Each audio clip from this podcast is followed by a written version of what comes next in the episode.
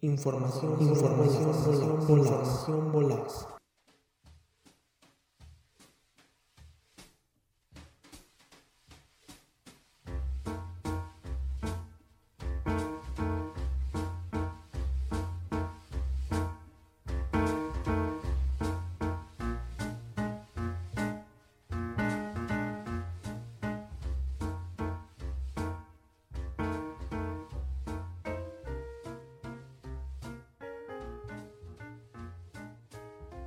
Sean todos bienvenidos a la primera edición de Información Volaz.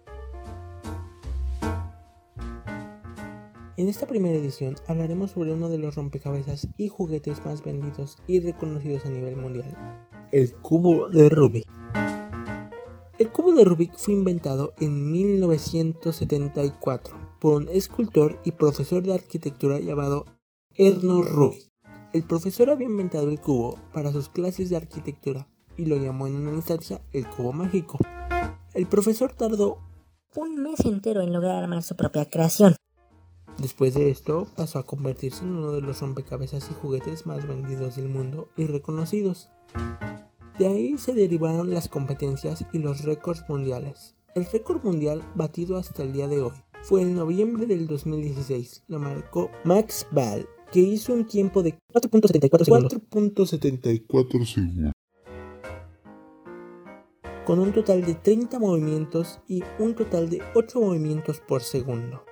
En el mundo de los cubos de Rubik también hay robots que han logrado resolver el cubo, que han hecho un tiempo de .637 con un total de 21 movimientos. Estuvieron a nada de hacer un algoritmo imposible. Dicho algoritmo se llama el algoritmo de Dios, porque resulta que hay varios científicos que han estudiado el cubo de Rubik y dicen que hay una ecuación que permite resolver el cubo en menos de 20 movimientos. Dicha ecuación es conocida como el algoritmo de Dios porque puede resolver cualquier situación del cubo en cualquier momento.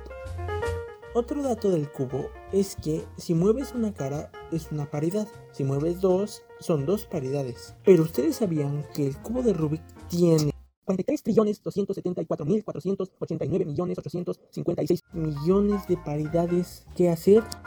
En dicha cantidad hay paridades imposibles, como lo es la famosa esquina girada. Dentro de todo esto, hay profesores de matemáticas que afirman y aseguran que el cubo de Rubik tiene 100 veces más combinaciones de piezas que segundos tiene el universo. Es interesante, ¿no? Porque también hay otro dato de científicos y matemáticos que han estudiado el cubo que afirma que si una persona se pusiese a hacer paridades, o sea, un movimiento por segundo, tardaría 1400 billones de años en poder hacer cada paridad del cubo.